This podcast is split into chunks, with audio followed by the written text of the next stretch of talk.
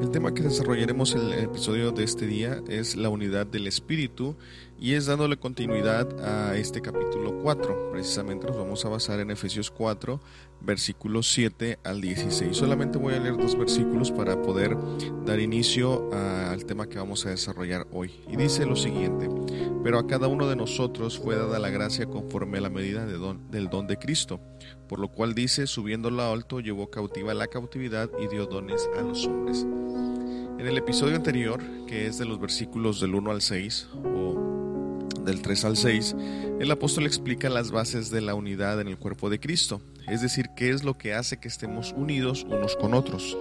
Y en estos versículos posteriores que vamos a estar viendo, el apóstol explica cómo es que esa unidad puede manifestarse y cuáles son los elementos necesarios para que todo el cuerpo pueda desarrollarse de tal manera que puedan trabajar juntos y crecer juntos. Y bueno, en este versículo 7 el apóstol hace una transición y pasa de hablar de manera general a hacerlo de manera individual y alude que cada uno de nosotros se nos ha conferido la gracia conforme a la medida del don de Cristo.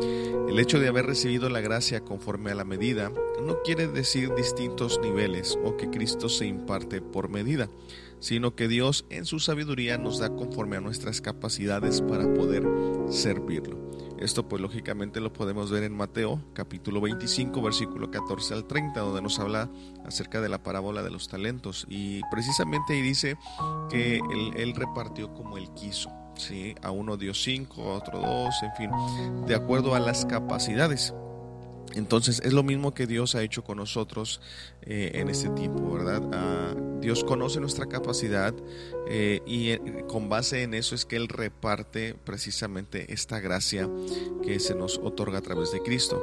Esta gracia recibida es la misma por la cual somos salvos. Por su gracia es que somos parte de su cuerpo. Por su gracia es que nos ha repartido dones para poder servirle. Por lo tanto, estos beneficios obtenidos en Cristo resalta que nos han sido otorgados por gracia.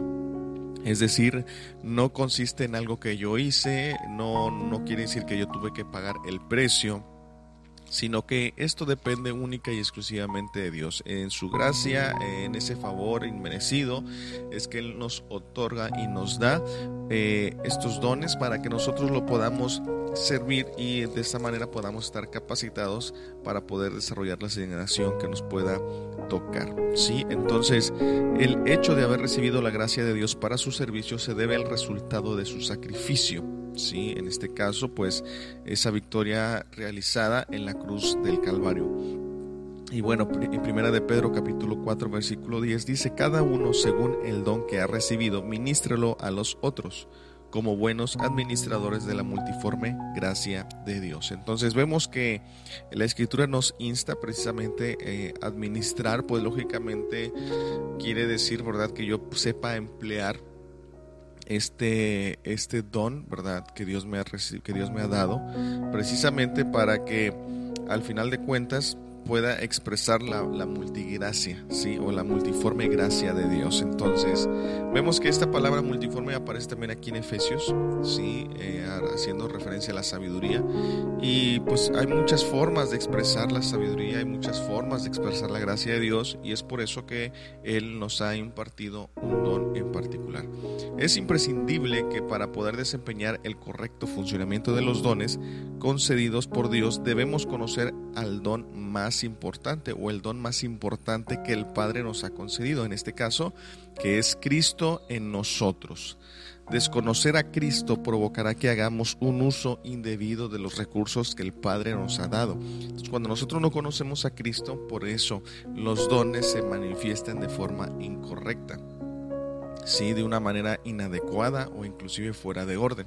Pero cuando nosotros empezamos a conocer el don más grande, el don más grande no es el de ciencia, el don más grande no es el de, el de sabiduría, el don más grande no es el de, el de lenguas, el don que el Padre nos pudo conceder, eh, el mayor regalo, porque de alguna manera don quiere decir esto, un regalo que el Padre nos pudo conceder es Cristo en nuestra vida.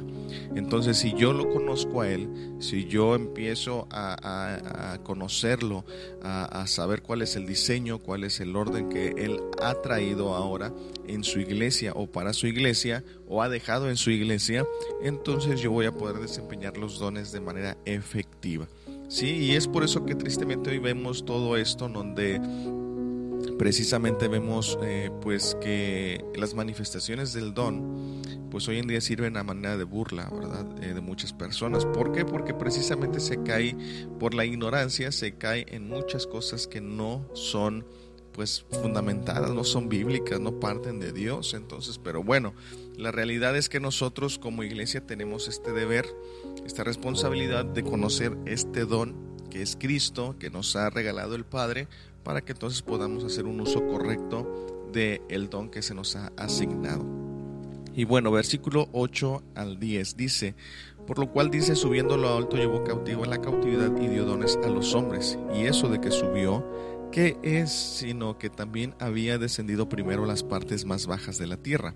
El que descendió es el mismo que también subió por encima de todos los cielos para llenarlo todo. El apóstol explica en estos versículos porque hemos recibido esa gracia de Dios. Y está citando una referencia del Salmo 68, versículo 18, haciendo evidente la victoria de Cristo en la cruz. Y en consecuencia a esa victoria es que Él reparte el botín con los hombres. Los versículos 8 y 9 algunos lo utilizan para suponer que Cristo en su muerte llevó consigo a todos aquellos que habían muerto antes de la cruz, ¿sí? Es decir, que eh, algunos dicen, ¿verdad?, que precisamente este, eh, cuando Jesucristo murió, pues eh, llevó a todos los que en su momento murieron antes de Cristo, fue por ellos para llevarlos al cielo, ¿sí? De alguna manera. Entonces, sería más correcto decir que la expresión llevó cautiva la cautividad hace referencia a la victoria de Cristo sobre Satanás y la muerte, y sobre todo principado y potestad. Y bueno, precisamente aquí en Colosenses capítulo 2, versículo 15, nos dice lo siguiente, despojando a los principados y a las potestades, los exhibió públicamente, triunfando sobre ellos en la cruz.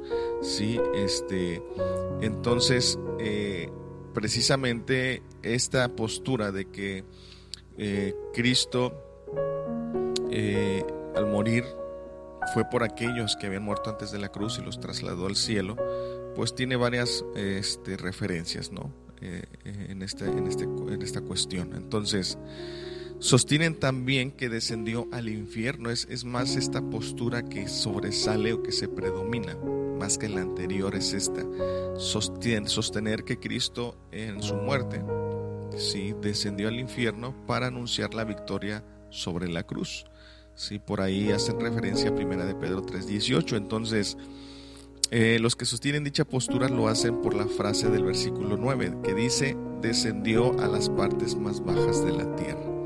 Sin embargo, ah, yo quiero aclarar esto, no estoy diciendo que que esta, esta postura o esta afirmación que muchos hacen de que Cristo descendió al infierno no sea posible. ¿sí? Lógicamente Él es el Señor, Él es el dueño de todo, tiene el, poder, la autoridad para hacer, ¿sí? E, ejecutar es su voluntad. Y no dudo que a lo mejor pudo haber sucedido. Sin embargo, la Biblia no nos precisa eso, sino no afirma categóricamente a esa acción. Tal vez por algunos pasajes, como en este caso, el que estamos leyendo, o algunos otros más, nos eh, los entendemos de esa manera o inclusive los interpretamos de esa manera. Sin embargo, eh, este pasaje de 1 de Pedro 3:18, pues no dice tampoco que, descendió al infierno. Eh, aquí precisamente dice que descendió a las partes más bajas de la tierra, pero no dice que era el infierno, no dice que era el Hades, no dice que era el Seol, no dice nada de eso. Entonces, yo creo que cuando la Biblia nos expresa o nos dice una realidad de un suceso tal cual, es muy precisa, no necesita divagar tanto.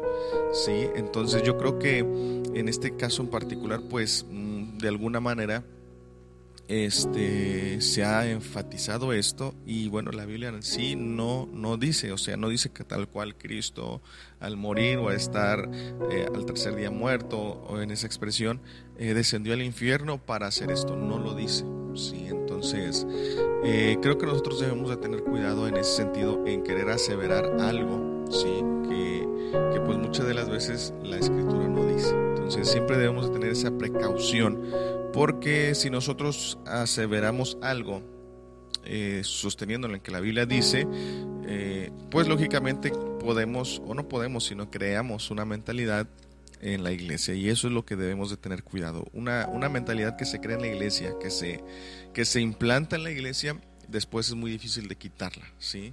Si viene otro y, dice, no, pero es que la Biblia dice esto, no, no, la Biblia no dice eso, no, es que sí dice y van al texto y dicen, no, es que aquí dice, a ver, no, no, es que no dice eso ahí. Sí, entonces a mí me ha tocado ver esto, ¿no? Cuando se implanta esa, una idea por una, a lo mejor mala explicación, por una mala, eh, pues, interpretación o entendimiento de la escritura, pues a veces es muy difícil llegar a quitarla, porque precisamente ya se aferró ahí. Y más cuando de alguna manera pues es algo que nos beneficia, ¿sí? Entonces, en este sentido, el apóstol Pablo no, no afirma, él solamente dice que descendió las partes más bajas de la tierra. Ahora, si nosotros lo checamos, por decirlo así, con otra epístola, Filipenses 2, del 5 al 8, eh, vemos que eh, hace casi una, una, similitud, por decirlo de alguna manera. Dice lo siguiente, haya pues este sentir que hubo en Cristo Jesús, el cual él siendo en forma de Dios no estimó el ser igual a Dios como cosa a que aferrarse, sino que se despojó a sí mismo tomando forma de siervo, hecho semejante a los hombres, y estando en la condición de hombre se humilló a sí mismo, haciéndose obediente hasta la muerte y muerte de cruz. Entonces, aunque eh, yo ya lo mencionaba, este, este versículo 9 parece más apegarse al hecho de que Cristo, eh, cuando dice que descendió a las partes más bajas de la tierra, haga referencia a su encarnación, ¿sí? al hecho de que Él descendió a la tierra, porque lo, vemos que de alguna manera las partes más bajas lo menciona en un sentido, ¿verdad?, de, esa sencillez, de esa humildad que Él hizo, de esa humillación que tuvo, que tuvo que hacer nuestro Señor Jesucristo. Entonces, aunque tal hecho, vuelvo a repetir, que Cristo pudiese descender, como muchos se han sostenido o se han explicado este, este versículo de, de Pedro, aunque este hecho pudo haberse realizado, es necesario que en estos versículos este, no enfatiza esto. ¿sí? Es necesario mencionar que no, eh, no enfatiza esto. De hecho, en toda la epístola, este, Pablo enfatiza su encarnación y todo eso. Entonces, por eso yo veo que en estos versículos es más apegado a su encarnación, al hecho de que Él se humilló al descender a la tierra y por eso lo expresa así a las partes más bajas, sí, que meramente al infierno. Pero bueno, eh, vuelvo a repetir, para mí en lo particular se apega más a la encarnación por lo que todo el apóstol Pablo describe o, o explica en esta epístola. Sin embargo, no dudo que esto pudiera realizarse, pero creo que siempre antes de llegar a sostener ¿verdad? un punto, pues tenemos que ser muy este, eh, eh, estudiosos para poder eh, entender e interpretarlo más precisamente. Ahora, ¿por qué digo esto? Bueno, porque ciertamente por ahí en uno de los evangelios, sí, el Señor menciona pues hasta cierto punto algo referente a la muerte. Y pues es, eh, es, precisamente aquí en el capítulo 16, versículo del 20 al 25 de Lázaro, ¿verdad? Donde el Señor plantea una escena de, de un lugar a donde iban los muertos antes de la cruz. Ajá. Entonces, eh, es por eso que de ahí algunos después con este pasaje de Pedro y este también de Efesios, sostienen que fue a ese lugar para este, trasladar a todos aquellos que habían muerto antes de la cruz, antes de este pacto, sí trasladarlos a, al cielo o al reino de Dios. Entonces, sin lugar a duda, yo sí creo y tengo entendido que eh, había un lugar diferente, porque aquí nos plantea de alguna manera esa, esa perspectiva. Sí, eh, pero eh, el hecho de que ya decir eh, Cristo descendió al infierno, bueno, pues creo que eh, la Biblia no lo dice, no lo afirma así, entonces yo siempre tengo esa precaución. Si la Biblia no lo dice o no pone la palabra o no lo dice en una oración, pues yo también tengo que tener cuidado eh, en, decirlo o en explicarlo. Ahora, pues muchos pueden decir, pues es lo mismo, pues si estaban en otro lugar, no estaban en el cielo, pues tuvo que ir a ese lugar. Bueno, claro, tuvo que ir a ese lugar, pero no dice que era el infierno. Sí, entonces, eh, aunque el lugar se puede entender o interpretar como que es igual, pero la Biblia no lo dice. Entonces, por ese lado, vuelvo a repetir, tengamos cuidado de no eh, poner palabras, sí, si no las no está sosteniendo, no lo está afirmando la escritura. Entonces vuelvo a repetir, aunque yo no dudo que esto pudiera haber acontecido, eh, es en cuanto al panorama de la epístola, sería más propio sí, eh, entender este versículo a la luz de que se refiere a su encarnación, ¿sí? Y bueno, eh, el pensamiento es que Cristo conquistó todo aquello que habías conquistado a los hombres y que ahora estaba sentado en su trono para ejercer un sudo gobierno sobre todo lo creado. En realidad esto es lo que Pablo está enfatizando en estos versículos. Él no se está metiendo en un detalle si fue, si hizo, si no, no.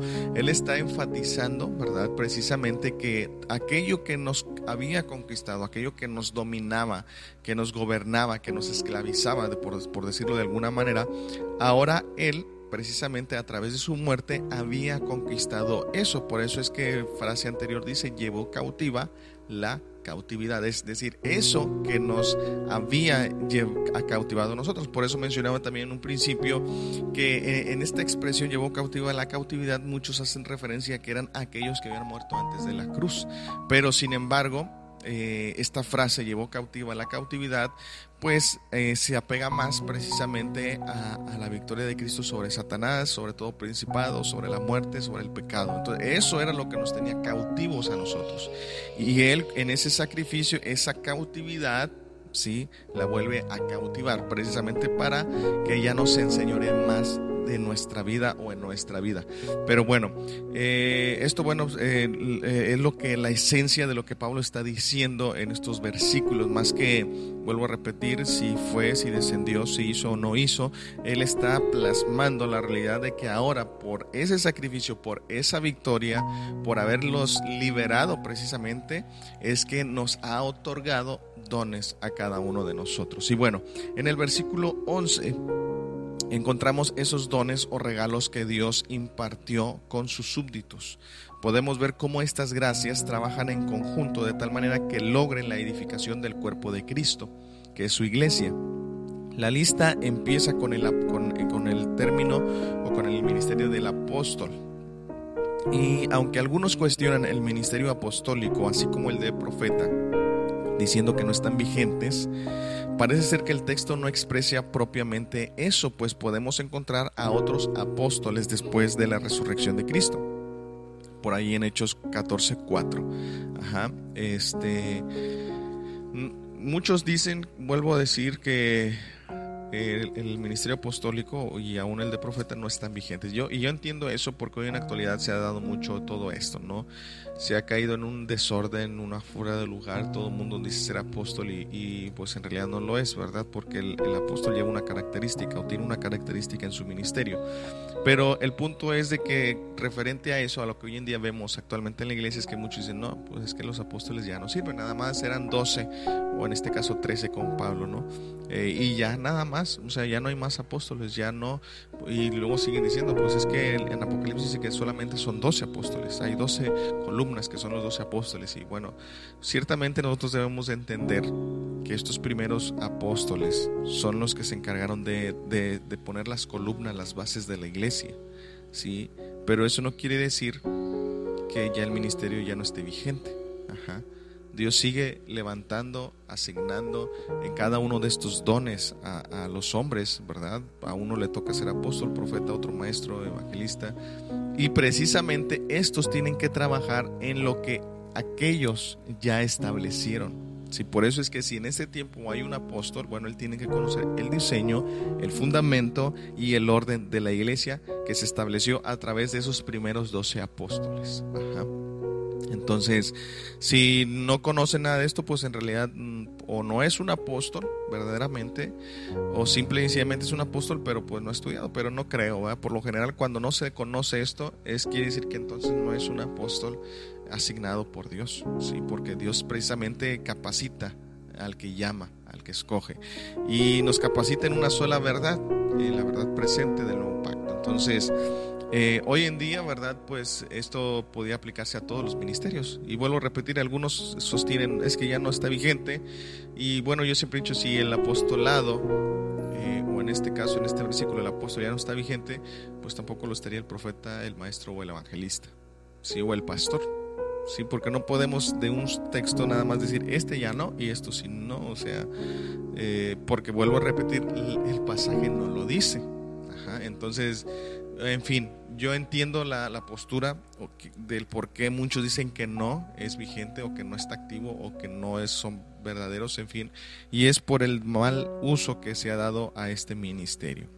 Entonces vemos aquí en Hechos 4, 14, perdón, versículo 4, ¿sí? este, que dice lo siguiente, eh, y la gente de la ciudad estaba dividida, unos estaban con los judíos y otros con los apóstoles. Ajá.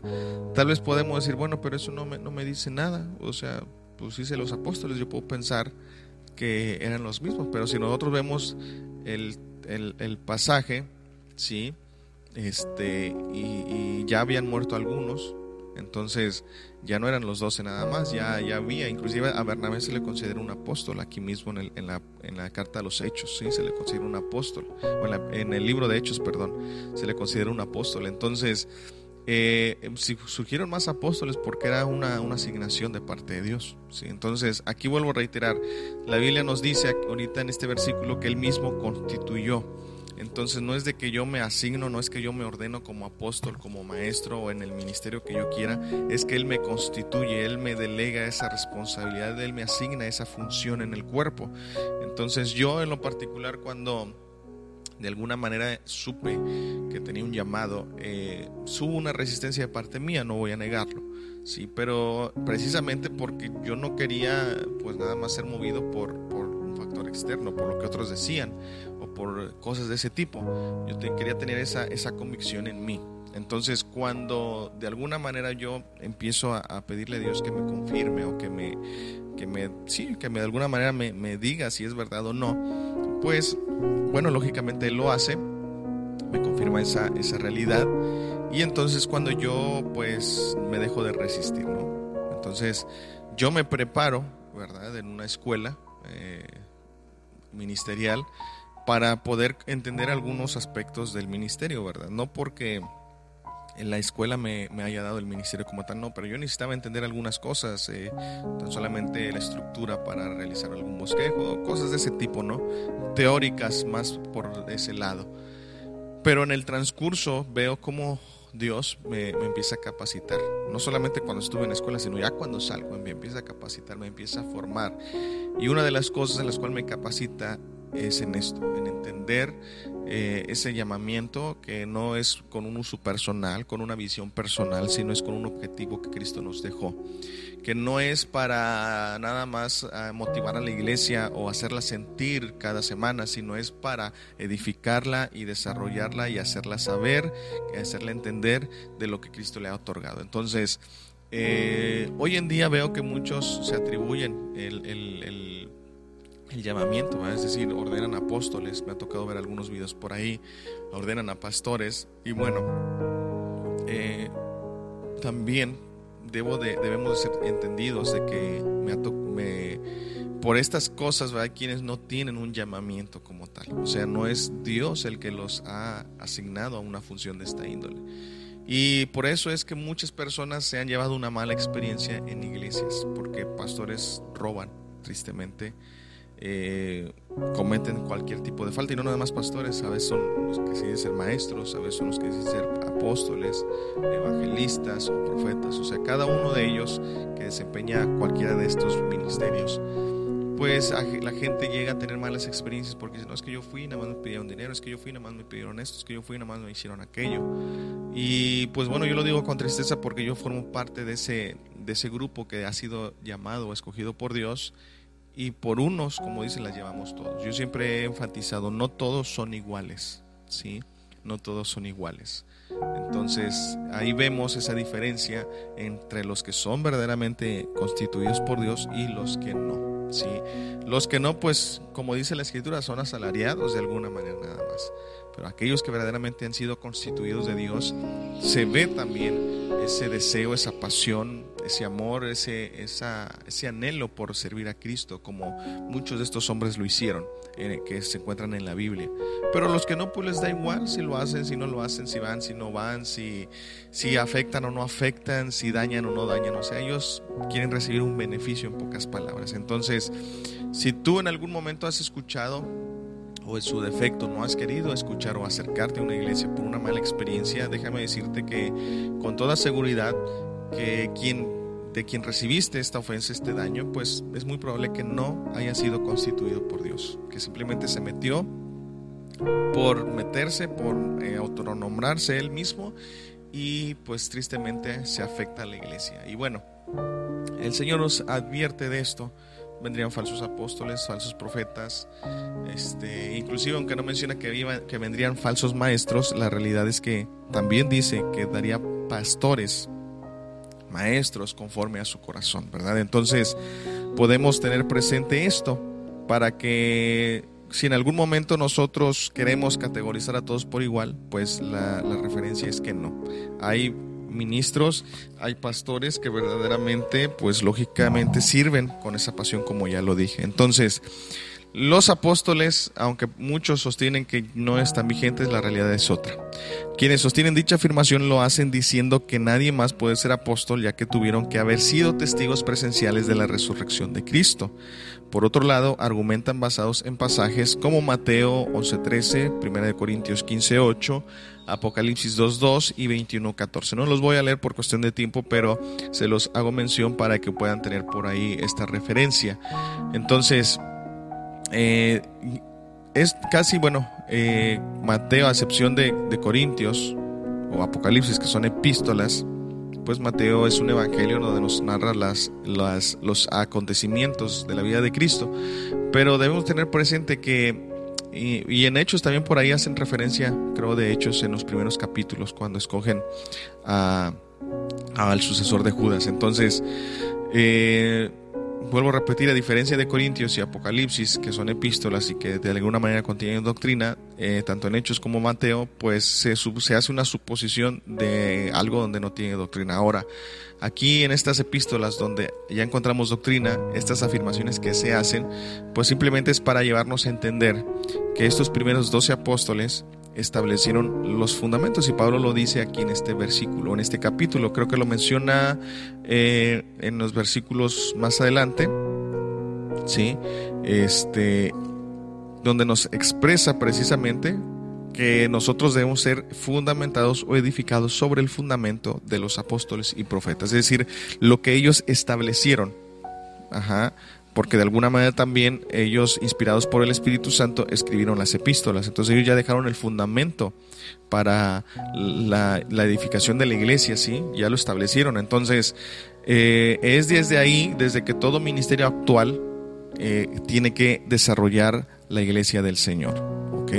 No, no va a traer una revelación nueva, no va a traer algo novedoso, no va a implementar algo, algo estratégico o algo de esa índole, sino que tiene que hacerlo desde el fundamento que ellos ya pusieron. Por eso es que en Apocalipsis menciona solamente 12, porque ellos fueron los principales a los que se les delegó en un principio establecer las bases, pero eso no quiere decir que este ministerio haya quedado inoperante o que no esté vigente. Bueno, en la actualidad estos dos ministerios llegan a ser los más corrompidos, el de apóstol y profeta.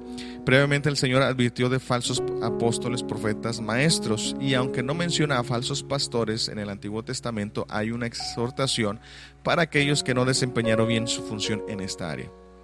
Debido a esto, muchos sostienen que dichos ministerios, apóstoles y profetas, cesó en el primer siglo de la iglesia y que en la actualidad nadie podría desempeñarlos o nadie puede desempeñarlos. Sin embargo, la iglesia necesita tales líderes, ¿verdad? Es lógicamente porque hay un orden de diseño en el cual Dios estableció su iglesia. Entonces, lo que dice aquí, Primera de Corintios capítulo 12, versículo 28 dice, y aún nos puso Dios en la iglesia, primeramente apóstoles, luego profetas, lo tercero maestros, luego los que hacen milagros, después los que sanan, los que ayudan, los que administran y los que tienen don de lenguas. Entonces, eh, eh, no solamente se está refiriendo a la iglesia de Corinto, ¿verdad? específicamente, que en la iglesia había apóstoles, sino nos está dando a entender el apóstol Pablo, inspirado por el Espíritu Santo, que en ese diseño que Dios estableció en su iglesia, ese orden, este es el, el orden, ¿verdad? Apóstoles, profetas y maestros, ¿sí? Eh, porque estos se encargan precisamente de, bueno, no solamente estos tres, sino todos en conjunto se encargan de, de, hacernos o de revelarnos a Cristo a través de su iglesia y que está en nosotros. Yo lo mencionaba por ahí, aquel apóstol o profeta o inclusive pastor o maestro evangelista que enfatice la crisis en la que te encuentras, entonces no es un apóstol o profeta maestro del nuevo pacto. ¿Sí? Porque lo importante de estos ministerios es no revelar tu crisis, sino revelar a Cristo, revelarte a Cristo que está en ti. Sí, entonces nosotros ahora, dice Pablo, somos ministros competentes de un nuevo pacto, ya sea porque desempeñemos una función directa en, en, estos ministerios o bien de manera personal cada uno de nosotros. Ministros habla de alguna manera de un servicio. Ajá.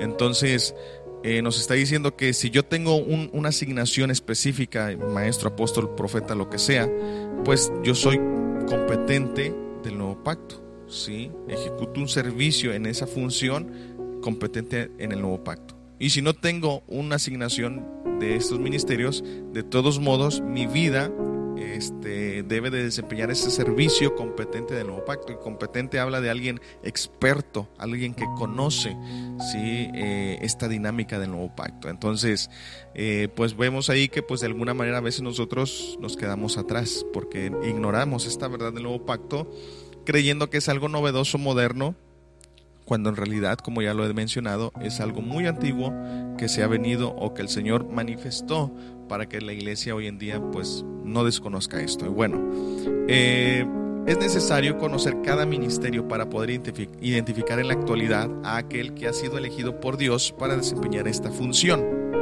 Y bueno, encontramos en primera característica los apóstoles. Pablo nos da luz acerca de esta función apostólica.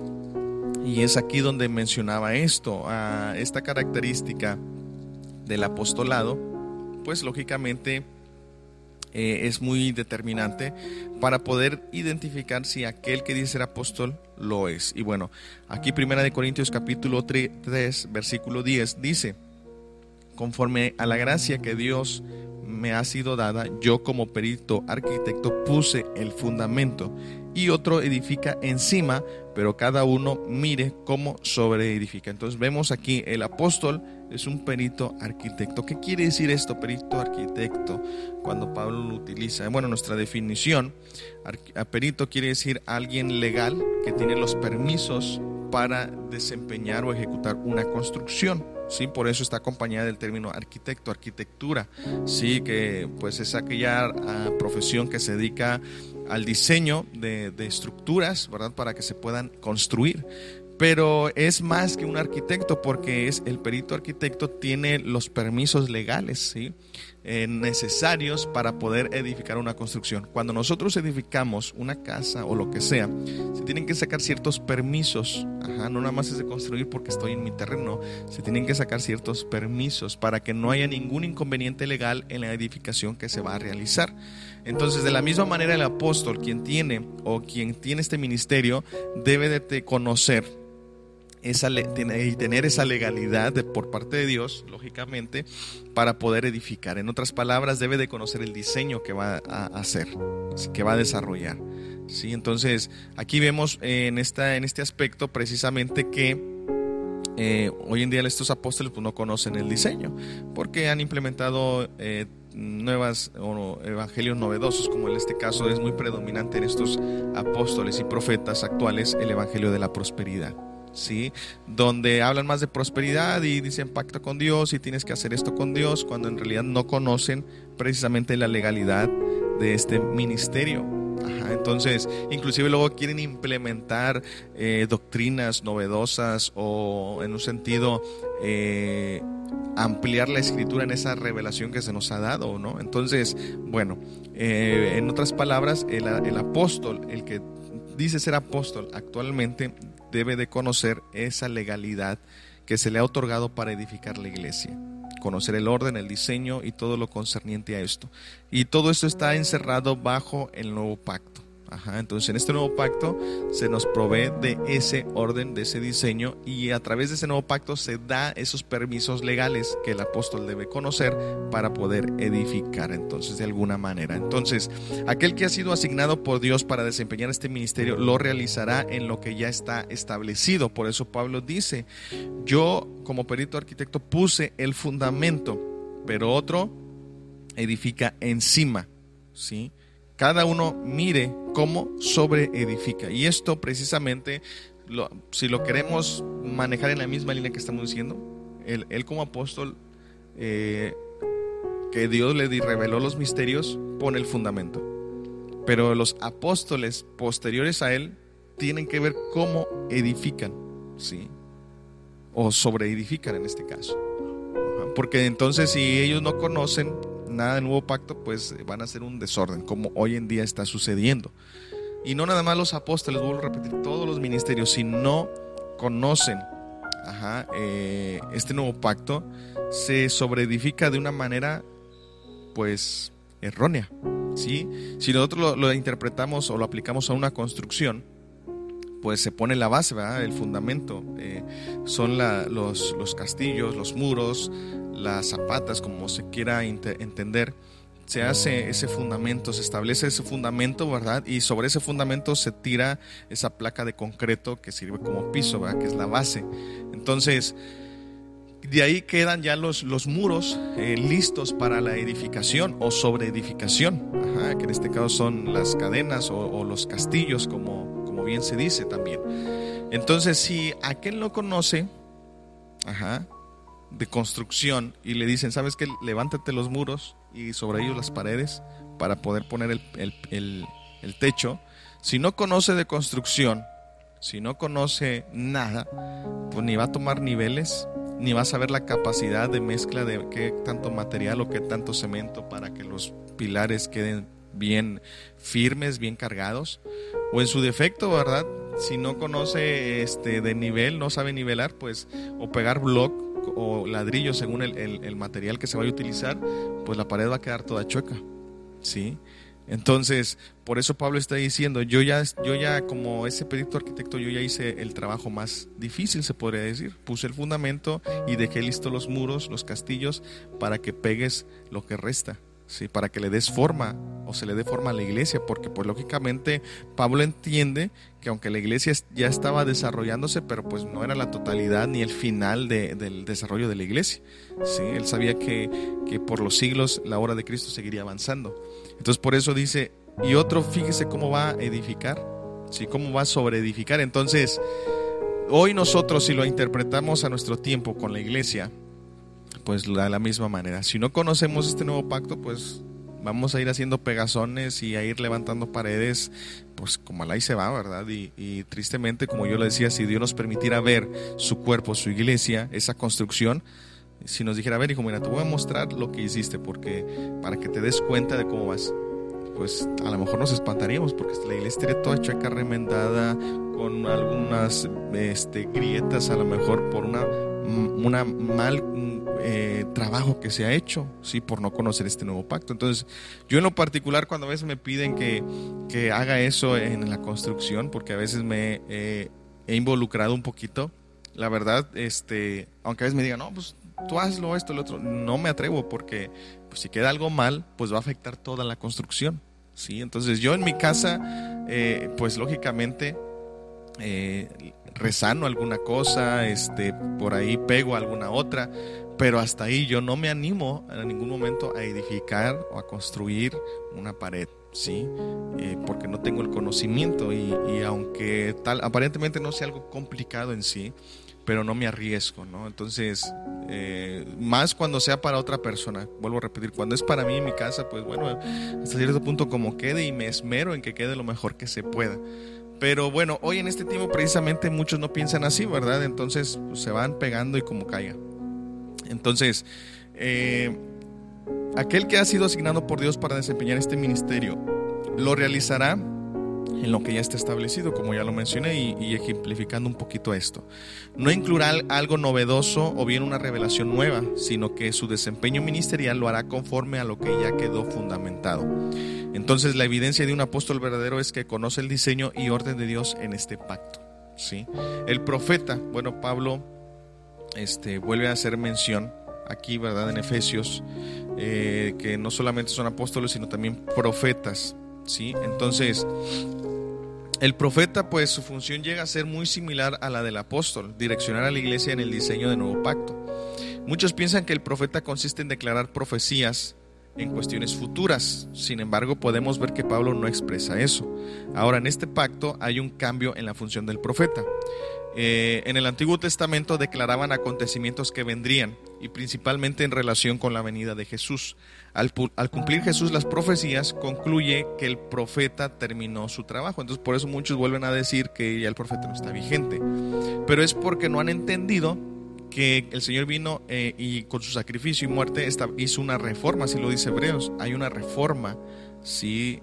hay un cambio de, de función, de ministerio ¿sí? de sacerdocio, de culto. Entonces, estos profetas del Antiguo Testamento hacían o cumplían una función que sí, de alguna manera era declarar una palabra hasta cierto punto futura, ¿sí? es decir, eh, referente a Cristo principalmente. Esas profecías aludían muchas a Cristo. Entonces, declaraban el mensaje en su momento para el, para el pueblo, pero también a la vez eh, era en, con miras hacia el futuro. Entonces, por eso que muchos tienen esa idea del ministerio de profeta del Antiguo Testamento, pero no se dan cuenta que el ministerio del profeta en el Nuevo Pacto ha cambiado. Entonces, eh, estos versículos de Efesios lo mencionan lo contrario. Vuelvo a repetir, si Dios de alguna manera ya no tuviera operante o, o activos estos ministerios, yo creo que Él no los hubiera dicho. Así como e, enfatiza en Hebreos que se cambió el culto o los sacrificios arónicos por el orden de Melquisedec, así de la misma manera nos lo hubiera dicho con los ministerios. Y como yo dije hace un momento, por eso debemos de tener cuidado de no suponer algo que la Biblia no dice. En lo particular, yo, no solamente en esta epístola, sino en el resto de las escrituras, de las epístolas, no encuentro que el Señor diga que estos ministerios han cesado, apóstol o profeta, sino que están vigentes. ¿Sí? Entonces, de ahí, vuelvo a repetir, de entender que por un texto se diga o se suponga o se sostenga, eso es otra cosa. Pero siempre cuando la Biblia es muy clara y esto es algo que debemos tener presente, eh, no necesita andar redundando en que si será o no será o se los digo, no, porque recordemos que en este pacto ya el Señor, el Padre, ya no nos habla por misterios, nos habla a través del Hijo, de Cristo, nos dice Hebreos. Entonces, en otro tiempo sí hablaba por misterios, en sombras, en tipos, figuras y muchas cosas de ese tipo. Pero en, esta, en este pacto ya no, el Señor ya no habla así, ya habla en una realidad. Entonces, no necesita suponer este, o dejarnos un mensaje encriptado o, este, capcioso para ver si lo entendemos o no. Él si hubiera dicho, saben que estos ministerios no están vigentes, nos lo dice a través de cualquiera de sus apóstoles que escribió una epístola. Pero la realidad es que no lo ha dicho. Entonces, en fin, eh, el ministerio de profeta tiene un, se torna en un matiz diferente, en una función diferente. ¿Por qué? Porque lógicamente ya no va a profetizar acerca de Cristo. Ahora lo que va a hacer, a enseñar, a proclamar es la realidad de Cristo es revelar a Cristo que está en nosotros, ¿ok?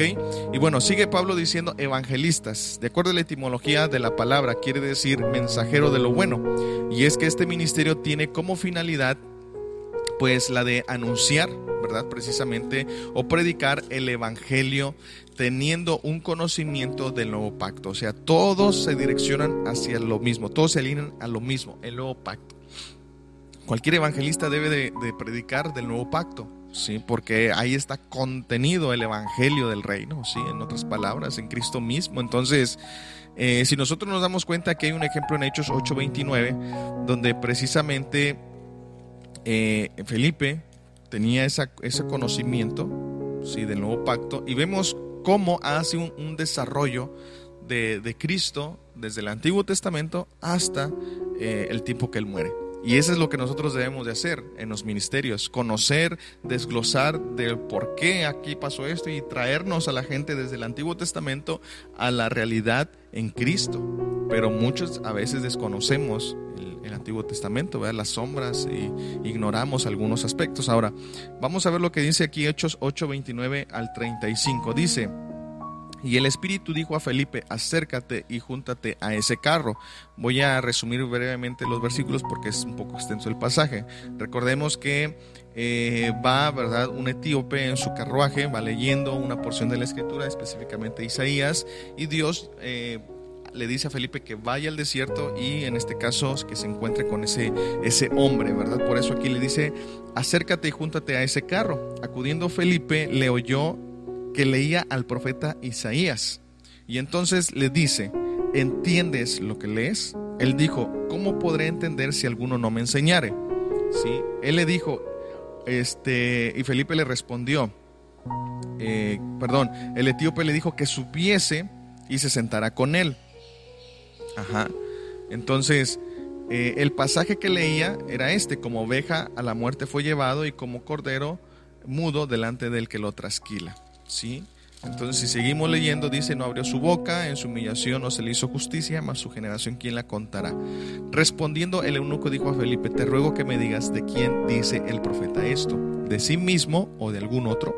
Entonces Felipe, notemos esto lo interesante, abriendo su boca y comenzando desde esta escritura, es decir, desde Isaías, probablemente capítulo 55, no lo sé, sí, tal vez un poquito más atrás, comenzando desde esta escritura, le anunció el Evangelio de Jesús.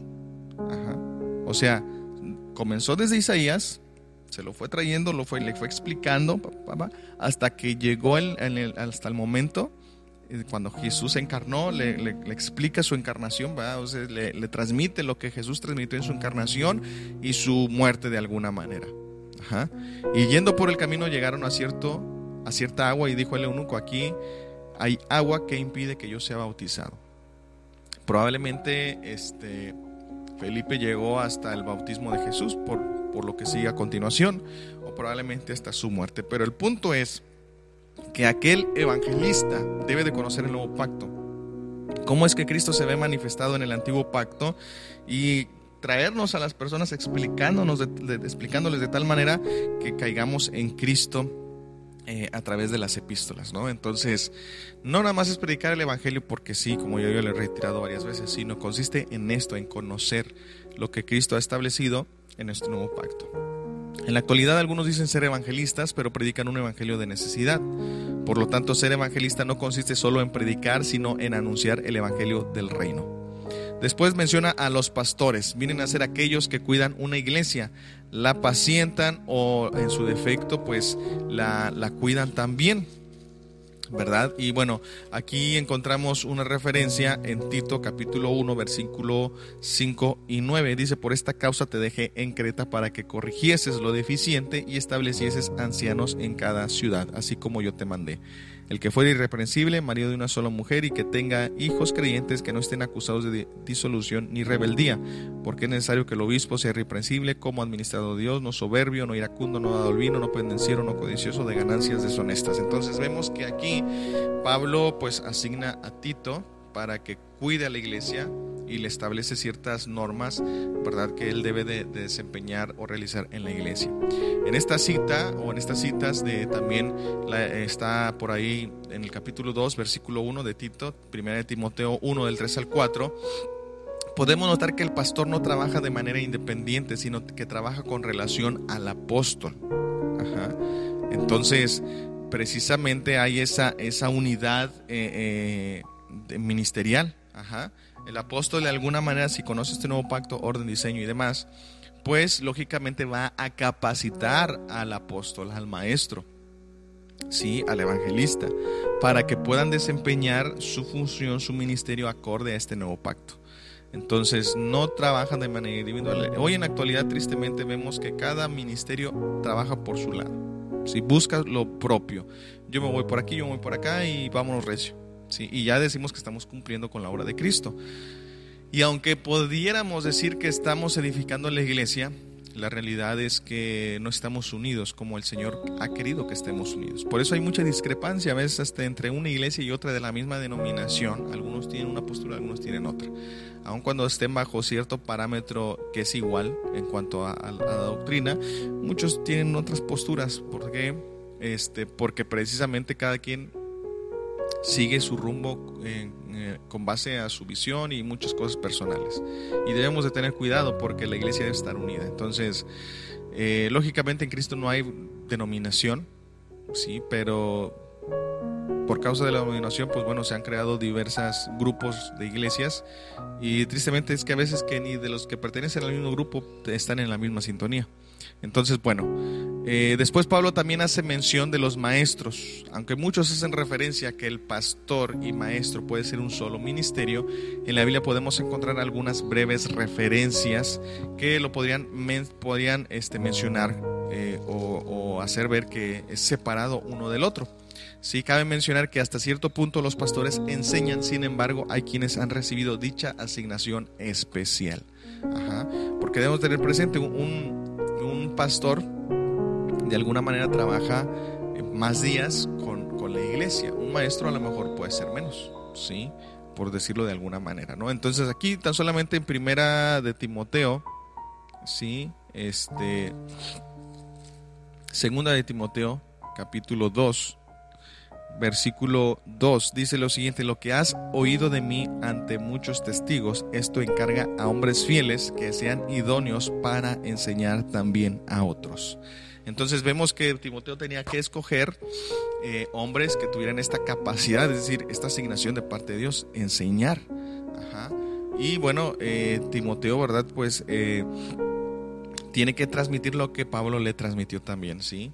A él tenía que identificar a aquellos que tenían este, esta asignación de parte de Dios, que eran maestros, y pues lógicamente formarlos, capacitarlos para que también le ayudaran a proclamar, a declarar estas buenas nuevas o esta verdad de Cristo contenida en este nuevo pacto. Entonces, hoy en día muchas veces en las iglesias me ha tocado ver, se ponen maestros, pero que no son maestros, y a veces se ponen maestros que pues, desempeñan esta función o este trabajo en un aspecto académico, pero es muy diferente a, un aspecto eh, eclesiástico, ¿sí? No es lo mismo. Entonces, porque también a veces en ese aspecto académico hay quienes son maestros, pero en realidad no tienen esa vocación de maestros, de alguna manera. Entonces, bueno, el punto es de que nosotros como pastores también se nos da esa capacidad de, eh, o el Señor nos dice que debemos de, ver quién tiene esa asignación, ¿sí? ¿Por qué? Pues para poder capacitarlo y que nos pueda ayudar en la enseñanza juntamente al lado nuestro. Entonces, vemos que no hay rivalidades, no hay conflictos, no hay nada de eso, sino todo lo contrario, hay una unidad precisamente eh, en lo que nosotros, en la iglesia del Señor, y así es como debemos de trabajar. Es necesario hacer referencia a que aquel que predica, dirige o enseña lo debe de hacer conociendo el nuevo pacto. Por tal motivo es que todos los ministerios trabajan en conjunto para lograr la edificación y el desarrollo de la iglesia. Esto quiere decir que nadie implementará enseñanzas, predicaciones fuera del diseño y fundamento del nuevo pacto. Bueno, esta es una verdad. todos debemos de trabajar así. Nadie debe de implementar enseñanzas o predicaciones fuera del diseño. La realidad es que pues, tristemente se hace. En conclusión, los primeros dos ministerios direccionan en el diseño y fundamento del nuevo pacto y los tres posteriores predican, enseñan e instruyen a la iglesia basados en la dirección proporcionada por los apóstoles y profetas. Y lógicamente esta, esta dirección que ellos proveen, apóstoles y profetas, pues parte o debe estar sustentada en las escrituras por cuanto conocen el nuevo pacto. ¿sí? Si no, pues este si un apóstol o profeta nos quiere eh, direccionar, pero pues no lo hace meramente conforme a las escrituras o a la verdad que está en Cristo, pues simplemente mejor pues no, no, no, lo, no lo escuchemos, ¿ok? Y bueno, el apóstol Pablo en el versículo 12 sigue mencionando, a fin de perfeccionar a los santos para la obra del ministerio, para la edificación del cuerpo de Cristo, para que lleguemos a la unidad de la fe y del conocimiento del Hijo de Dios, a un varón perfecto, a la medida de la estatura de la plenitud de Cristo. Versículos 12 y 13. Encontramos la finalidad de los ministerios, consiste en perfeccionar y edificar a los santos Lo primero consiste en preparar, equipar o capacitar para desempeñar un servicio en la obra de Dios. Y lo segundo habla de un desarrollo espiritual. Por lo tanto, aquel que desempeña un servicio en la obra de Dios debe de estar capacitado, así como tener la madurez para poder cumplir con su función. ¿Sí?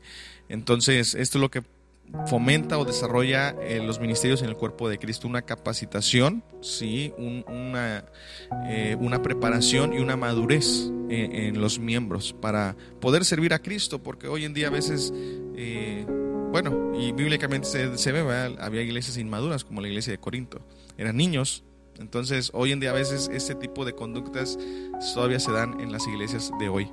Sí, hay esa madurez, siguen siendo niños, y debemos recordar que por eso los ministerios cumplen esta función, para mm, desarrollarlos, para capacitarlos, para prepararlos. ¿no? Entonces, versículo 13, una evidencia de que los ministerios han realizado su trabajo correctamente de capacitar y edificar consistirá en que la iglesia evidenciará la unidad de la fe y del conocimiento del Hijo de Dios y la plenitud de Cristo. Son de alguna manera, pues a lo mejor dos elementos, aunque algunos se pueden separar en tres, pero bueno, unidad de la fe y del conocimiento. Creo que es junto a todo eso. ¿Sí? Y pues un varón perfecto a la medida de la estatura de la plenitud de Cristo. Habla de la plenitud. sería el otro elemento.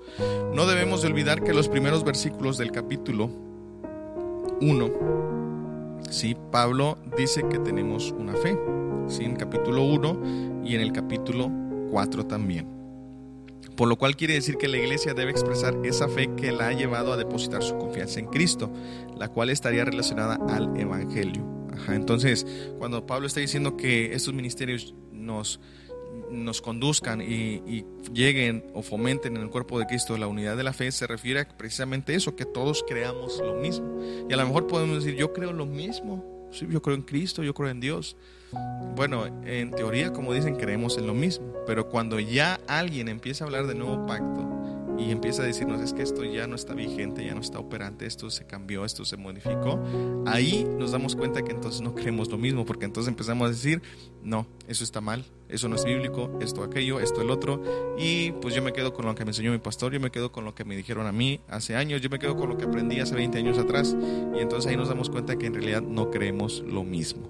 ¿sí? Entonces, por eso esta es la responsabilidad de los ministerios, edificar para que lleguen a esa unidad de fe, para que la iglesia no tenga un concepto o algo predeterminado diciendo que es erróneo. O sea, yo a veces cuando llego a externar eh, alguna verdad de este nuevo pacto y algunos me dicen, no, es que eso no está bien, eso no es bíblico. Una vez me decía alguien, eso no es bíblico. Yo me doy cuenta entonces o dos cosas. La primera, o no leen las escrituras o las leen pero no se dejan enseñar por el Espíritu. porque cuando nosotros leemos las escrituras si, y yo escucho que alguien dice una verdad, si yo soy una persona dedicada, una persona fiel a, leer la escritura y a dejarme enseñar por el Espíritu Santo, lógicamente, si yo capto que alguien está diciendo una verdad, pues lógicamente yo le presto atención. Y es lo que Pablo dice, que examinemos todo. ¿sí? Entonces, yo le presto atención y digo, ok, eso está bien, bien, bien. Bueno, aquí ya como que no me cuadró, eso lo desecho. Pero de todo eso está bien. Entonces, yo me he topado con, personas así, que muchas veces dicen, no, es que una, una vez hacía una, una pregunta a, a varias personas que pensaban de, de, un tema en particular y muchos me dijeron, no, es que eso no es bíblico. Otros ni siquiera tenían una postura. ¿Sí? Y vemos y veo, ¿verdad? Cuánta falta nos hace este, dejarnos enseñar por el Espíritu a través de las Escrituras. Porque como digo, a lo mejor si la leen, yo no digo que no. La cuestión es que a veces no dejamos enseñarnos por el Espíritu. Ajá, y, esa es la diferencia. Entonces uno me decía tajantemente, esto no es bíblico, ¿sí? Y otros de plano no tenían un criterio formado. Ajá. Solamente hubo otro, otra persona que dijo, esto es bíblico, solamente que tenemos que manejarlo así, así, así. Y era, era correcto, como él estaba diciendo, ¿no? Entonces, nada más de, de, no sé, seis, siete personas, dos coincidimos en lo mismo, uno o dos dijeron que no era bíblico y el resto no tenía una postura. ¿sí? Y la iglesia precisamente así está Si uno no tiene una postura, no tiene una convicción de decir es que yo a la luz de la escritura o Cristo me dijo, me enseñó así, no tienen una postura, no tienen una convicción de alguna manera, ¿sí? Este, y otros pues se van al extremo de decir que no es bíblico. Entonces debemos de tener cuidado y por eso es la premura de los ministerios edificar para que lleguemos no solamente a una, a una creencia misma, sino también dice al conocimiento o del conocimiento del Hijo de Dios para que todos conozcamos y tengamos esa misma determinación, esa misma convicción. Y todo esto se da por medio del Evangelio, que Pablo lo mencionó en los primeros versículos del capítulo 1 y después en el capítulo 4. Sí, entonces, este les dice que habiendo oído la palabra de verdad, el Evangelio de la salvación, y habiendo creído en Él, fueron sellados con el Espíritu. Es el Evangelio que nos llevó a depositar nuestra confianza en Cristo. Él es el que nos ha unido como iglesia y a Cristo, por lo cual debe ser expresado en unidad por lo tanto, no consiste en vivir como queramos o como bien nos parezca, sino acorde a este Evangelio, y es aquí donde se conocerá a aquellos que son de Dios. El complemento de dicha unidad es el conocimiento del Hijo de Dios. Pablo vuelve a ser reiterativo y es que para llegar a conocer a Cristo consiste en estar unido entre sí, y esto lo mencionó en el capítulo 3, versículo 17 y 19. Entonces quiere decir que si conozco a Cristo debo de estar unido y si estoy unido es porque he conocido a Cristo. Por lo tanto, el conocimiento de Cristo se desarrollará en una iglesia que ha de estar unida por el Evangelio que ha recibido para que haga evidente quién la habita. Entonces, esta es la clave. Sí, para que una iglesia pueda avanzar en la misma dirección, tiene que tener esta unidad de fe, sí, este, para poder avanzar, ¿no? Entonces, eh, si la iglesia aparentemente ha recibido el Evangelio, pero no tiene esa unidad de fe, pues bueno, o como yo dije, o no se lee la escritura, no nos dejamos enseñar por el Espíritu Santo, o los ministerios no están cumpliendo bien su función. ¿sí? Eh, aquí, y yo resalto esto, ah, yo no estoy interesado en, capacitar a la iglesia en otra cosa o en, en, motivar a la iglesia en que van a recibir un milagro, no, yo estoy enfocado a lo que el Señor dice en su palabra, en edificar a su iglesia en esto. ¿Sí? que todos tengamos esa misma conocimiento. Y una de las cosas que yo aprendí, este, o que implementé, mejor dicho, para que fuera algo más repetitivo, porque también la Biblia nos habla de ser repetitivos, fue eh, pues enseñar o predicar en serie. ¿sí? Porque a veces regularmente uno predica un tema un domingo, luego otro y así nos damos. Y aunque es bueno, no estoy diciendo que no, pero en lo personal creo yo que cuando no se enfoca en lo mismo, no se habla en lo mismo, pues no. Si de por sí así a veces eh, lo escuchan y ya después se les olvida, pues cuando uno es reiterativo de dos, tres, cuatro veces, cinco veces o todo un mes hablando del, del, servicio o del amor en sus diversas expresiones, pues entonces creo que la iglesia se nutre un poco más en su mente y pues en esa manera llegan a conocer más a Dios. Pero bueno, eso es un punto personal ya en cuanto a la predicación, ¿sí? Eh, y bueno, eh, es, yo sostengo esto por el hecho de que el Señor dice estas palabras las repetirás.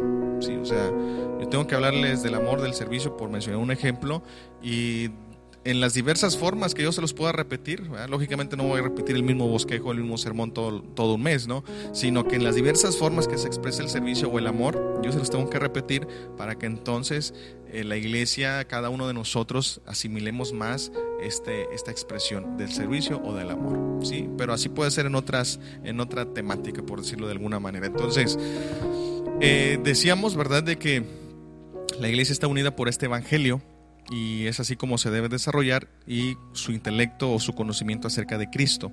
Ajá. Entonces el complemento de dicha unidad es el conocimiento del Hijo de Dios.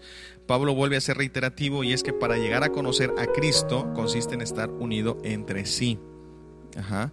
Eh, no podemos conocer a Cristo si cada quien está por su lado. Si cada quien jala para un lado, como él lo dice en Corintios, uno dice que soy de fulano, otro dice que es de sutano, no se puede conocer a Cristo así. Él está unido al Padre, al Espíritu Santo y por ende también desea que como iglesia estemos unidos. Entonces, esta unidad de fe y de conocimiento conducen a la madurez. El ideal de la iglesia como un solo organismo es avanzar hacia una madurez espiritual cada vez más completa. No se refiere al crecimiento espiritual del individuo, notemos esto, sino aquella madurez corporal de todo el cuerpo. Esta madurez no se mide con reglas ni criterios humanos, sino a la estatura de la plenitud de Cristo. Por lo tanto, quiere decir que la iglesia tiene su plenitud en Cristo. Y esto ya lo mencionó en el capítulo 1, versículo 23, capítulo 3, versículo 19. Esta plenitud se da cuando la iglesia ha desarrollado su conocimiento en Cristo o de Cristo.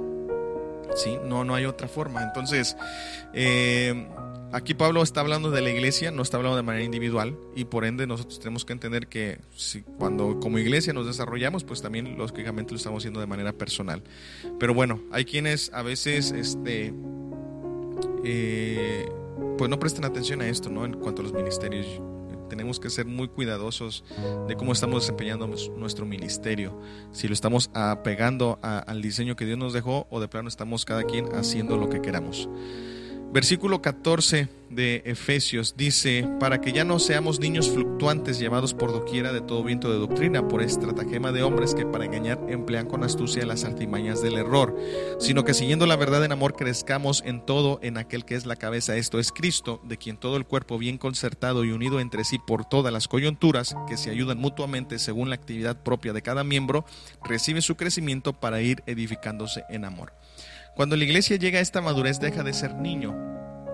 El ideal consiste en ser desarrollados a fin de que no seamos movidos por cualquier doctrina. Hoy en día vemos esto, se ve esto mucho y muchos dicen, no, es que cómo puede ser increíble que, que se dejen engañar o que se predique tal mentira. Pero bueno, aquí vemos que el problema no son los falsos apóstoles, porque el Señor nos advirtió que vendrían. Aquí el problema somos nosotros por no indagar. Yo a veces cuando veo todo esto digo, definitivamente hoy en la iglesia de este tiempo, definitivamente la iglesia no, como dice la escritura en Hechos, no perseveran en la doctrina, ¿sí? O sea, eh, quieren algo novedoso, bien lo dijo el apóstol Pablo, ¿verdad? muchos años atrás, no, no, sufrirán la sana doctrina, es decir, en lugar de preferir escuchar la sana doctrina, prefieren escuchar aspectos motivacionales, ya eh, casi, ya no, meramente ni una prédica, es ya casi como una conferencia. Entonces, eh, sin lugar a duda, el problema no son los falsos apóstoles, algunos dicen, no, es que ellos son el problema, es la culpa de ellos, no, la culpa es de nosotros, porque el Señor fue muy claro, nos advirtió, y ah, inclusive hasta esto también nos dice que el pueblo se perdió por falta de conocimiento. Entonces la responsabilidad de cada uno de nosotros como miembros y como iglesia es indagar diligentemente en las escrituras, leerlas continuamente, porque en ellas encontramos la vida eterna que está en Cristo, ese conocimiento que está en Él. Entonces, eh, yo veo a veces tantas cosas que digo, no puede ser que, se lo crean. Pero bueno, definitivamente sí me doy, me doy cuenta que sí se lo creen porque veo que no se, no se leen las escrituras. Ahora, yo no estoy diciendo que, que no estemos propensos, ¿verdad?, a, confundirnos, a equivocarnos, no, pero precisamente si nosotros tenemos ese hábito de leer, de estudiar, de a ver qué me va a demostrar el Espíritu Santo, qué me va a enseñar, a dónde me quiere llevar, eh, pues es muy difícil, yo lo decía, que podamos desviarnos, porque la Biblia nos dice que tenemos el Espíritu de verdad, el que nos conduce a una verdad, pero precisamente por el hecho de no tener este, este hábito, esta disciplina, pues lógicamente, ¿cómo nos va a guiar el Espíritu a la verdad si no conocemos la verdad? Sí, entonces solamente tenemos una religión, aunque se escuche muy feo, pero esa es la realidad. Tenemos una religión y por ende, aunque el Espíritu nos habla día con día, nosotros por estar en una frecuencia incorrecta, una una frecuencia en un sentido nada más religioso, porque yo tengo una religión, no percibo la voz del Espíritu Santo. Al contrario, pienso que el Espíritu Santo me va a hablar audiblemente a mi sentido, cuando en realidad no es así. Entonces es ahí donde se da todo este proceso del el error. Entonces Pablo utiliza una serie de palabras para expresar cuán importante es ser edificados. La primera es fluctuante, que quiere decir igual a ser sacudido la segunda es estratagema, que quiere decir trucos, artificios o fraudes. Astucia, eh, que quiere decir carente de o artimañas, ¿verdad? Carente de, perdón. Y artimañas, que es igual a engaño. ¿Sí? Que de esta palabra engaño viene eh, método, ¿sí? También. Entonces, y método se, se define como el camino a seguir. Centrado nuestra atención en estas palabras podemos entender lo que el apóstol explica y es que el maestro del error utilizará trucos en su enseñanza para conducirnos por un camino que nos moverá fácilmente de un lado a otro, a fin de que seamos sacudidos por cualquier enseñanza.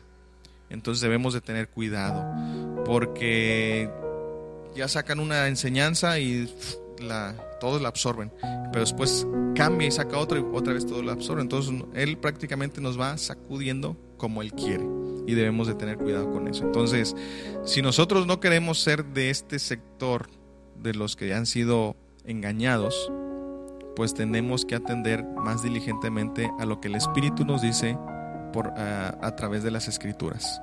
Sí, lo que nos revela de Cristo a través de las Escrituras. Sí, porque la verdad, y yo, yo lo digo de manera personal, yo muchas veces, este, cuando en mi juventud no, no tenía el hábito ni la disciplina de leer la Escritura, conocía algunas cosas porque lógicamente iba a la iglesia, me, me, daban una clase y aprendí, ¿verdad? Sí, aprendí algunas cosas, pero cuando yo hice la disciplina de leer la escritura, sin lugar a dudas las cosas cambiaron en mi vida. Pude entender mayores cosas, pude descansar en Cristo, pude disfrutar más mi comunión en Cristo y bueno, mm, ha traído estos beneficios. No solamente voy a decir, ah, este, yo conozco más, no, sino que el, leer la escritura disciplinadamente y conocer esta verdad de Cristo me hizo disfrutar, valorar, apreciar, amar todo lo que se pueda decir a Cristo y su obra que hizo por mí, sinceramente. Entonces, de tal manera que hoy paso alguna adversidad, estoy en alguna adversidad, pues no me duele, sinceramente. O sea, digo, Señor, pues bueno, tú sabes eh, si porque estás permitiendo esto, pero lo único que yo te puedo decir es que en medio de la, adversidad yo voy a seguir confiando y voy a seguir creyendo y voy a seguir haciendo como si esto no estuviera pasando, sí, aunque me duela. He pasado momentos difíciles de alguna forma, situaciones, problemas de salud, tanto de manera personal como en mi familia, mis hijos, pero siempre creyendo, Señor, tú estás conmigo y tu palabra dice que tú ya me diste una victoria en la cruz, nos diste la sanidad Así que yo me mantengo, como dice, como viendo al invisible, creyendo que tú estás aquí. Y esa es la, fe, es una fe certera de convicción. Pero lógicamente, como hemos dicho, esta fe se nutre de lo que yo entiendo y conozco. Así que hay quienes he visto que ante la menor situación se desmoronan tristemente. Me ha tocado ver. Y no lo digo para mal, por el hecho de, de como juzgarlos, no. Pero reitero, por eso es muy importante que como iglesia como hijos de Dios de manera personal, como se quiera ver, entender, interpretar, debemos de estudiar las escrituras, pedirle al Espíritu Santo que nos hable a través de ella, que, es lo que nos enseñe, lo que Él nos quiere enseñar. Sin lugar a duda nos va a conducir a Cristo y eso hará que nuestra fe tenga una, una convicción y una certeza, aunado a que se desarrollará una fe entendida en nuestra vida. Si nosotros no tenemos esa disciplina, pues tristemente podremos ser movidos, como Pablo lo dice, seremos niños fluctuantes llevados por doquiera por cualquier viento de doctrina. Entonces, la finalidad de ser edificados es para tener la madurez a fin de permanecer firmes en lo que hemos recibido. Esta es la intención. Ajá, no, es, no, no busca otra finalidad los ministerios. El Señor no dejó los ministerios con otra intención, sino que sirva para edificar a fin de que la iglesia pueda tener madurez. Notemos la figura que Pablo utiliza a un varón perfecto, ¿sí? Por eso está hablando de, la comunidad, de la iglesia, del cuerpo de Cristo, un varón perfecto que se ha desarrollado. Pablo no ve a un niño perfecto, ¿sí? A un adolescente perfecto, a un joven perfecto. Pablo ve a la iglesia como un varón perfecto, un varón maduro, capacitado, ¿sí? Ya responsable, como se pudiera eh, decir, ¿sí? Así que es como Pablo ve a la iglesia. Entonces, nosotros tenemos que procurar, todos aquellos que tenemos un ministerio, verla y desarrollarla de la misma manera. Aquí en Hebreos capítulo 5, versículo 12 al 14, dice lo siguiente, porque debiendo ser ya maestros después de tanto tiempo, tenéis necesidad de que os vuelva a enseñar cuáles son los primeros rudimentos de las palabras de Dios, y habéis llegado a ser tales que tenéis necesidad de leche y no de alimento sólido. Y todo aquel que participa de la leche es inexperto en la palabra de justicia porque es niño, pero el alimento sólido es para los que han alcanzado madurez, para los que por el uso tienen los sentidos ejercitados en el discernimiento del bien y del mal. Sí, esa es la finalidad. El que es niño no, no es experto en la palabra de justicia. Sí, no ha llegado a comprender esta verdad. Y bueno, hay muchas cosas que a veces yo me he limitado con algunas personas, pastores o inclusive creyentes porque a lo mejor si yo les digo algo, pues se van a sentir mal o no sé. Entonces, no debiera, la realidad es que no se debiera tener esa postura, pero Eh, en su momento yo también así estaba, ¿no? Cuando era niño, espiritualmente hablando. Si me decían una verdad de Cristo, yo inmediatamente me decían, no, es que como crees, esto no es así, en fin. Pero precisamente tenemos que madurar y desarrollándonos en ese conocimiento de Cristo, en esa unidad de fe, en esa plenitud que nos proporciona. Y bueno, para esto, lo he reiterado muchas veces, yo creo, tenemos que pedirle al, Espíritu Santo que nos enseñe a través de su palabra. La forma de contrarrestar el error, lo menciona Pablo en el versículo 15, es siguiendo la verdad. Notemos la forma en que el apóstol completa, complementa lo dicho con anterioridad. Y es que los ministerios deben edificar en la verdad. Esta será la característica distintiva de que el ministerio está cumpliendo su función. La verdad que es Cristo, que está contenida en el Evangelio del Reino. Es la sustancia y el amor, ¿sí? Eh, en el cual se crea un ambiente que contribuye al crecimiento espiritual. La verdad sin amor no es suficiente. El amor sin verdad es decepción. Doctrina sin amor llega a ser rígida y amor sin sana doctrina resulta algo insípido. Unidos los dos contribuyen a un crecimiento sano, ¿verdad? En, es decir, la verdad y el amor. La meta de este crecimiento es ser perfectamente como Cristo en todo sentido de la palabra, porque Él es la cabeza del cuerpo, por lo tanto aquel que dice estar en la verdad evidenciará más su parecer a Cristo. Si yo lo mencionaba por ahí, eh, decir que predicamos la verdad no es utilizar la escritura, decir que soy cristocéntrico en mi mensaje no quiere decir que, que utilice un texto que hable de Jesús y ya soy cristocéntrico, no. Hablar de, de verdad o de ser cristocéntrico en nuestros mensajes consiste en conocer a Cristo y predicar de Cristo. Hoy en día muchos predican de Josué, de Isaías, de los salmos y muy pocos de las epístolas. Yo muy pocas veces he escuchado predicaciones de Hebreos o de Apocalipsis en, el sentido como es, ¿no? Porque a veces se le da otro sentido, como es, de Apocalipsis o, o inclusive de Efesios. Casi la mayoría se predica de los evangelios para atrás, o hasta de Hechos inclusive también. a lo mejor muchos pueden decir, pero es palabra de Dios. Sí es palabra de Dios, pero tenemos que entender que la doctrina está en las epístolas. Por un lado, otro, el Antiguo Testamento fue para los judíos, nosotros somos gentiles. Sí, entonces muchas de esas palabras no aplican para nosotros porque no pertenecíamos al pueblo de Israel. Sí. Entonces lo que está contenido para nosotros prácticamente está en las epístolas y así por eso Pablo en esta epístola lo enfatiza. En algún momento estuviste ajeno a los pactos de la promesa, a los pactos y a la promesa pero hoy ha sido hecho cercano. Entonces todo lo que se dijo en el Antiguo Testamento era exclusivamente para un pueblo específico, los judíos. ¿sí? Entonces cuando yo quiero aplicar una ley, inclusive porque todo el Antiguo Testamento es ley, una ley a mi vida, estoy haciendo algo mal. ¿Por qué? Porque la ley se les otorgó a los judíos y fue la forma en que Dios a través de ley reveló su palabra para ellos. Pero a nosotros ya no nos ha revelado la palabra en ley, sino en gracia, en el Evangelio del Reino. Entonces, por eso es muy importante, como voy reitero, este, muchas veces se predica de los Evangelios de todo el Antiguo Testamento y pues bueno, muchos dicen es que es palabra de Dios. Yo no estoy diciendo que no sea palabra de Dios, que no sea inspirada, pero estoy diciendo y por eso tenemos la carta a los Hebreos, donde nos expone de una manera magistral que en Cristo todo el Antiguo Testamento se ha cumplido. Entonces, ¿para qué andas buscando en el antiguo cuando tienes el nuevo pacto, tienes el Nuevo Testamento. ¿Sí? Esa es una realidad. Entonces, eh, porque a veces nos es más fácil explicar una historia, un acontecimiento, un milagro, que una doctrina del nuevo pacto. No nos queremos meter en problemas por muchas razones. Y como yo decía, es ahí el por qué la iglesia hoy en día no tiene una, una determinación, una convicción en algo. Ajá. O sea, todos, si dicen que esto es, pues todos dicen eso. Pero nadie dice no. A ver, a ver. Tú dices, la mayoría dice esto, pero la escritura, Cristo nos dice esto en su palabra. Ese es el problema. Entonces ahí muchas veces no se quieren aventar esa, pues no ese pleito, pero sí llevar la contra, por decirlo de alguna manera. Ir en contra de la corriente, ¿verdad? Entonces la mayoría se va para donde la mayoría jala. Y eso es lo que hoy en día vemos en el mundo. Si todos dicen que es negro, aun cuando es blanco, pues todos dicen, no, es que es negro. Y todos se van para ese lado y todos tienen esa postura. Por eso se fomenta mucho hoy esas ideologías, porque todos dicen una cosa y todos se van ahí. Cuando no hay una capacidad, una determinación personal para decir no. O sea, esa será tu idea, tu creencia, si quise, pero esto es así. Y el problema es que hoy en día ahora todos se ofenden. ¿Por qué?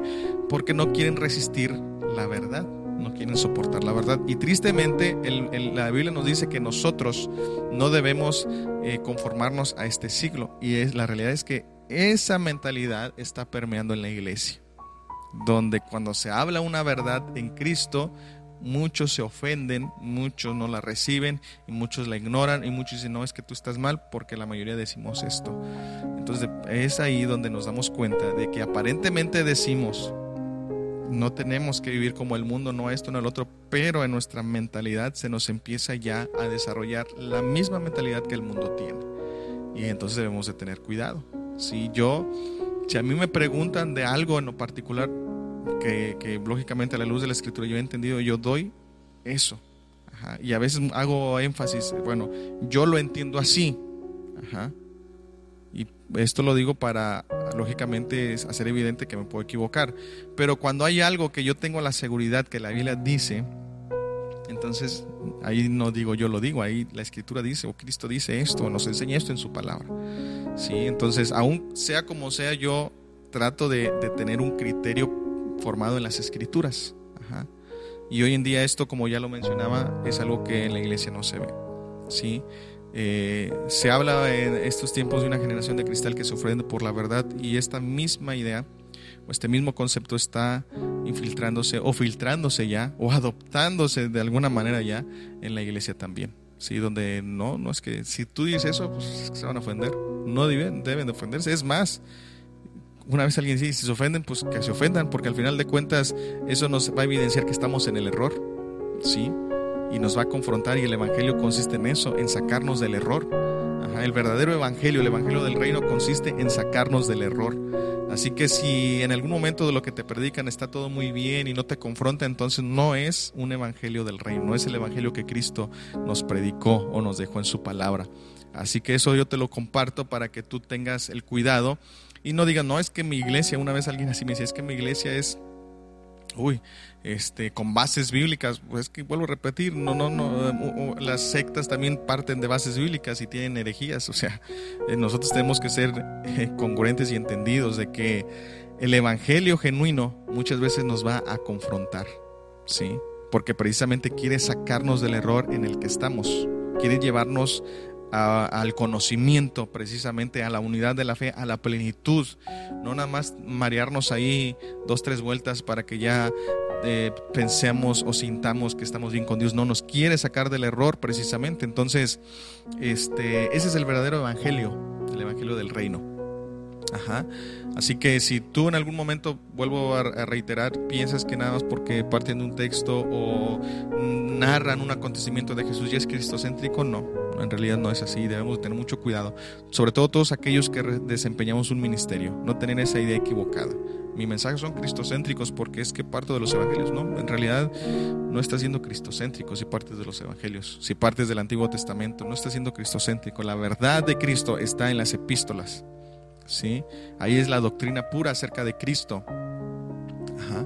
Y pues de ahí es donde nosotros tenemos que predicar. Pero bueno, a lo mejor esto ya sería un tema más, pues no controversial, pero para muchos a lo mejor no es así. Y bueno, pues cada quien eh, desempeñará ese ministerio acorde al entendimiento y al conocimiento que ha adquirido de Cristo. ¿Sí? Como yo te dije en un momento, cuando yo eh, recibí esta asignación por Dios, no me la tomé a la ligera. Por eso es que hubo una resistencia. Sí, porque yo sabía el compromiso que iba a adquirir.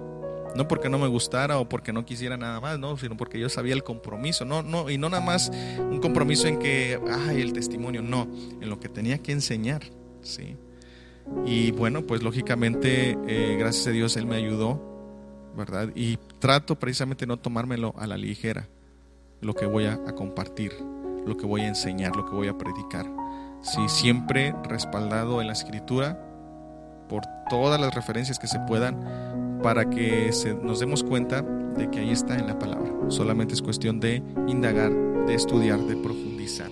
¿sí? Pero bueno, eso es mi manera de pensar. Yo me lo tomo muy personal en el sentido de que trato de, de, ir en la dirección que la Biblia me dice en cuanto a la función del ministerio. Sí, edificar, eh, llegar a la unidad de la fe y a esa plenitud. Ese es, ese es mi objetivo también. Ese es mi deseo. Por eso no, no me lo tomo a la ligera de que, ah, ya se está predicando allá de esto, yo también lo voy a predicar aquí. Ah, ya se está haciendo tal actividad, pues yo también la voy a implementar aquí. No, o sea, no, trato de no tomármelo a la ligera, porque al final de cuentas, sí, en algún momento Dios me puede demandar eso. ¿Cómo edificaste la iglesia? Tú edificaste en tu criterio, en tu persona, en tu diseño, en tu esto, en lo que tú creías, en lo que tú pensabas, pero yo por eso te dejé mi palabra, te dejé todo ahí para que, te dejé todos los planos ahí de construcción para que los este, conocieses y, sobre eso edificaras, pero bueno, tristemente cada uno hoy en día los ministerios van muy separados, muy distantes uno de los otros, cuando en realidad debemos estar unidos precisamente. Entonces, este Unidos, los ministerios eh, y sobre todo en esta verdad y en amor contribuyen a un crecimiento sano, lógicamente. Es la cabeza, perdón, la meta de este crecimiento es ser perfectamente como Cristo en todo sentido de la palabra porque Él es la cabeza del cuerpo. ¿sí? Entonces, a medida que nosotros nos acercamos eh, en esta plenitud, en esta unidad, pues nos pareceremos a Él. El versículo 10, versículo 16, perdón, el versículo menciona que de Él depende todo el cuerpo. ¿sí? De quien todo el cuerpo dice bien concertado y unido entre sí, de Cristo. Todo el cuerpo depende de la cabeza y recibe el poder y la dirección que necesita para su existencia. Los miembros debidamente juntados, concertado y entrelazado por cohesión, también aportan al cuerpo los elementos necesarios para su desarrollo. Esto es una referencia al empleo apropiado de los dones con que han sido dotados precisamente. Entonces, esa es la forma en que se nutren mutuamente, ¿sí?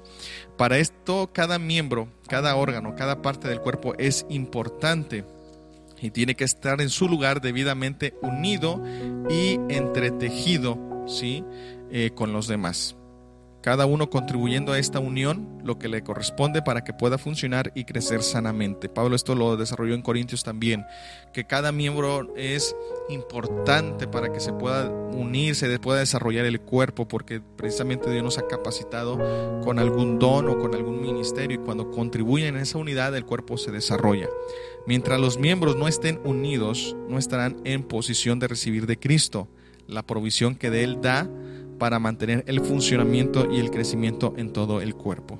El amor es aquella fuerza unificadora en Cristo. Y bueno, Colosenses capítulo 2, versículo 10 este, y 19 nos dice lo siguiente, y vosotros estáis completos en Él, que es la cabeza de todo principado y potestad. Y versículo 19, y no haciéndose de la cabeza en virtud de que en todo el cuerpo, nutriéndose y uniéndose por las coyunturas y ligamentos, crece con el crecimiento que da Dios. Entonces, vemos cuán importante es trabajar en unidad todos, tanto ministerios como miembros, porque también a ellos se les otorgó un don, sí, que Pablo lo menciona en el capítulo 12 de Corintios.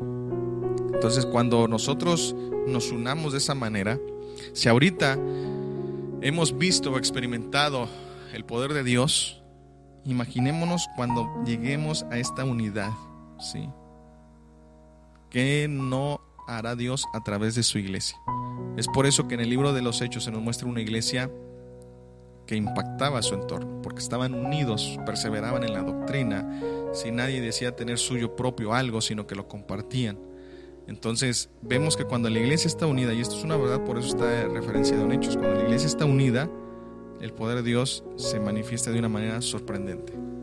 Pero en este tiempo la iglesia se ha empezado a desligar uno de los otros. No solamente como, como ministerios, sino aún como miembros. Ya no nos interesa si el hermano está sufriendo, si está padeciendo, si está en una necesidad. Pues que le haga como pueda, pues por eso se le dijo, pues eso le pasa porque no hizo, en fin. Ya no tenemos muchas veces esa unidad y tenemos que volver a esto. ¿Para qué? Pues para que precisamente Cristo sea expresado en cada uno de nosotros. Y bueno, ese fue el tema del día de hoy.